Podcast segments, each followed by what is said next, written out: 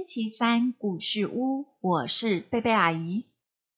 宝贝，上个星期我们听了圣母痛子像的故事，知道米开朗基罗是名雕刻家，但是雕刻家怎么又变成了画天花板的画家呢？我们赶紧来听听看，究竟发生了什么事吧。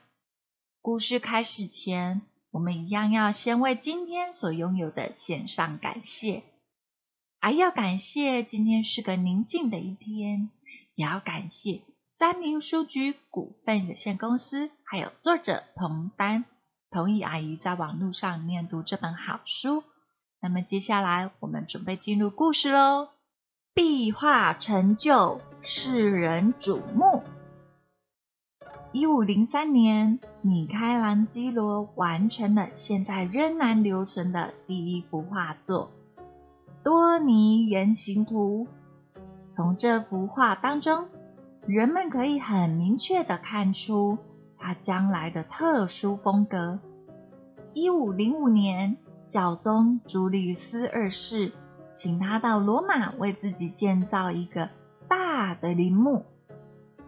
朱利斯二世英明勇武，善于用兵，是一位杰出的宗教领袖，也是一位主张意大利文化本位的急先锋。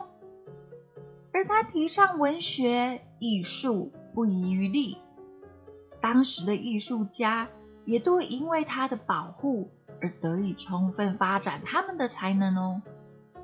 教宗朱利斯二世。大兴土木，重整梵蒂冈。为了重建圣彼得大教堂，他邀集了意大利各地杰出的艺术家到罗马。比较著名的，除了有米开朗基罗，还有布拉曼特、拉斐尔、佩鲁吉诺等等。教宗有心借助辉煌的艺术及雄伟的教堂，展现宗教的庄严和权威性，而罗马也确实因此而成为欧洲的艺术中心。朱利斯二世急躁的个性和米开朗基罗很相似，所以有时在工作上，两个人会各持己见，互不相让，因此。朱利斯二世的陵寝工程进度缓慢啊，延续了四十年后停顿了，到现在都还没有完成哦。那个时候，米开朗基罗先和朱利斯二世沟通，说明所设计的陵寝会有四十尊比人体还大的石像哦。他还花了八个月的时间。到著名的大理石产地卡拉拉采购大理石，并在那里监工，直到都没有问题的时候，才回到罗马。而且为了方便存放所采购的大理石，米开朗基罗在圣彼得大教堂的走廊建了一个工作房。可是不知道为什么，当初兴致勃勃请他做此事的。朱利斯二世突然冷淡了下来，急性子的米开朗基罗等不及了，就跑到教会要见教宗。也不知道是不是传话有误，还是朱利斯二世正巧情绪不好，教宗居然不肯见他。哎呦，这下子米开朗基罗真的火大了。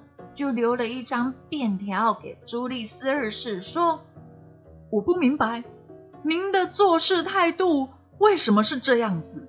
您应该知道，为了接受这个工作，我花了不少的心血和时间。我想您不会再见到我了，除非您到佛罗伦斯。我准备放弃您这儿的工作，回到家乡继续完成我的卡辛纳之战壁画。”和圣马太雕像。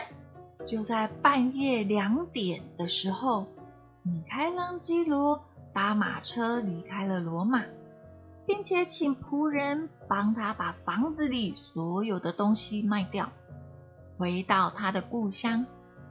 教宗朱利斯二世看到米开朗基罗留的条子，也使出了他的倔强脾气，派人告诉米开朗基罗：“我不管你的个性是多么固执，也不在乎你是个伟大的艺术家，只希望你知道我的忍耐是有限度的。你若不肯回来，那就等着我的处分吧。”这位被称作是顽强火爆老人的朱利斯二世，野心不小，不管是政治啊、社会啊、军事或者是艺术，他都要插一手，而且都是使用强硬的手段呢。带着口信的小官们一直对米开朗基罗说好话，最后实在是说不动他时，就说。哎呦，请您帮个忙好不好啊？啊，否则我们真是吃不完兜着走。这样吧，请您写个短信给教宗啊，随便你怎么写啊，但是拜托你，绝对不要用太过激烈的言辞啊！哎呀，拜托拜托。曾被朱利斯二世赞助的米开朗基罗。听到中间人捎来的口信和左拜托右拜托的话，重情重义的他心里开始有一点软化了。他不希望因为自己的固执，使得佛罗伦斯和罗马的关系恶化。于是他写了一封请教宗原谅的信，但是他也在这封信里替自己解释。最后一次去拜见教宗大人时，我像个罪人似的被赶出来。您是知道我一向对您很忠心的，所以您应该主持这个公道，否则您只有另外再请高手继续那个尚未完成的工作吧。米开朗基罗回到佛罗伦斯的期间，并没有闲下来。又忙着继续设计议会大厅的壁画草图。这个时候，收到米开朗基罗回信的朱利斯二世教宗，可说是气愤的快要崩溃。他就像是中国古时候的皇帝，发挥了他君王的权威啊，连下了三道教令。要米开朗基罗马上回到罗马。米开朗基罗受不了教宗使出这样强烈的手段，迫使他回去，于是又想法子到康士坦丁堡找土克大公。普克大公也很高兴的派了一位法国人，请米开朗基罗建造一座连接康士坦丁堡和培勒的大桥。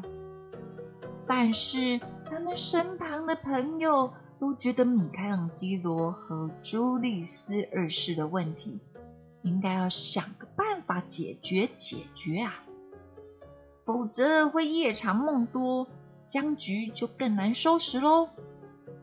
佛罗伦斯一位贵妇为了此事也正绞尽脑汁呢，她既要给正在耍脾气的教宗一个面子。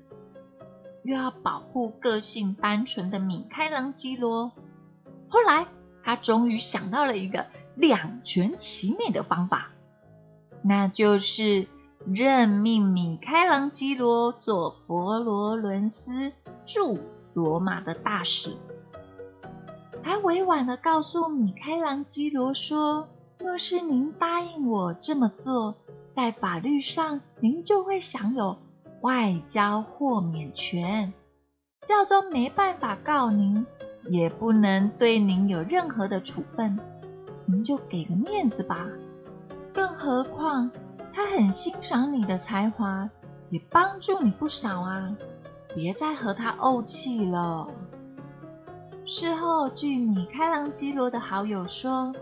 当米开朗基罗有一位主教陪他去见朱利斯二世的时候，他就像一个犯错的孩子，请求教宗原谅他，并且一再的对教宗说：“如果我有冒犯您或是对不起您的地方，请您一定要原谅我。”站在一旁的主教为了讨好教宗，还补上一句：“哎呀，他其实是个老实人嘛，除了艺术之外什么都不懂，所以请教宗不要和他计较啊，不要和他计较。”教宗拿起手里的权杖，就往这位主教的身上打。你再说一遍，你再说一遍，是谁无知啊？我看是你才无知呢。然后朱利斯二世转身对跪在他面前的米开朗基罗说：“起来吧，什么时候回到我身边呢？来来来，让我看看你的手。好啦，你也要多保重，不要把身体弄坏了。”罗马官员也对米开朗基罗说：“您和我们的教宗倒像是两位武林高手在比武呢。”哎啊！但是这回教宗竟敢摆下风了。在这之后，教宗也尽量讨好米开朗基罗，不但送他许多礼物，还以合约将他留在自己的身边。没过多久，又请米开朗基罗为他铸造大约十尺高的铜像。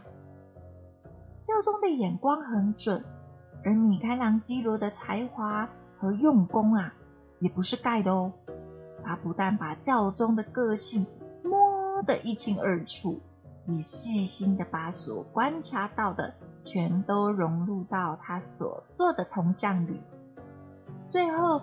人们所看到的教宗朱利斯二世的铜像，就和他本人一样，勇敢、机警、有智慧又有个性。所以朱利斯二世逢人就夸米开朗基罗：“我没有看走眼吧？呃，谁能比得上他呀？”于是很高兴的。赏给他一笔很高的酬劳。就在一五零五到一五零八年之间，为了陵墓的装饰，米开朗基罗在罗马与佛罗伦斯、卡拉拉与埃特拉圣多等地之间来回奔走。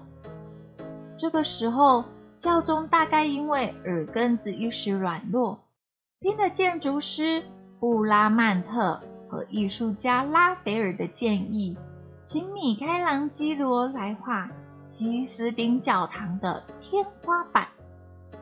这两人本来就很嫉妒米开朗基罗的才华，所以想要找机会让他出个洋相。他们以为没有任何彩色壁画经验的米开朗基罗只会雕塑，不会画图。但是朱利斯二世却以为出主意的两个人是为了大局设想，所以就兴致勃勃的请米开朗基罗到罗马，要他暂时把陵墓装饰的工作搁在一旁，专心画西斯丁教堂天花板的十二位耶稣使徒。另外，也有一群依靠教宗赞助的艺术家。知道米开朗基罗是要画这幅壁画的人，很担心米开朗基罗不答应接受这个工作，又怕因为他闹情绪，画的没有他原本的水准，这两个状况都会让教宗不高兴而大动肝火的。万一自己因此遭到了池鱼之殃，那可就倒霉了。最初，米开朗基罗的确是不想接受这份工作啦，因为他觉得自己是雕塑家而不是画家，更何况他急着想要先完成陵墓的工作。于是，两个人又再一次杠上啦。当米开朗基罗拒绝时，朱利斯二世就给他压力。当朱利斯二世越施压力，米开朗基罗就更是反抗。但朱利斯二世却已经铁了心肠，强迫他无论如何一定要做这次的工作。所以米开朗基罗只好再次让步。但是他用很愤慨的笔调做了记录：一五零八年五月十日，我雕刻家米开朗基罗开始做西施厅的壁画。可是当他决定要做这件工作以后，就会使出看家的本领。教宗都被他工作时那股狂热的冲劲和意志力给感动了。宝贝，听完今天的故事，你觉不觉得生活在米开朗基罗那个年代的艺术家还真是不容易呢？有权威的人一下令，就只能乖乖的听话照做，很难有说不的机会哦。所以我们要很珍惜我们现在拥有的一切，让阿姨来为所有的宝贝们来做一个祝福。主啊，求你保守所有的宝贝能够在合理又安全的范围内尽情的挥洒，也发挥宝贝们的艺术天分。祷告奉主耶稣基督的名求，阿门。好了。我们今天的故事就说到这里，下个星期三再见。耶稣爱你，我也爱你，拜拜。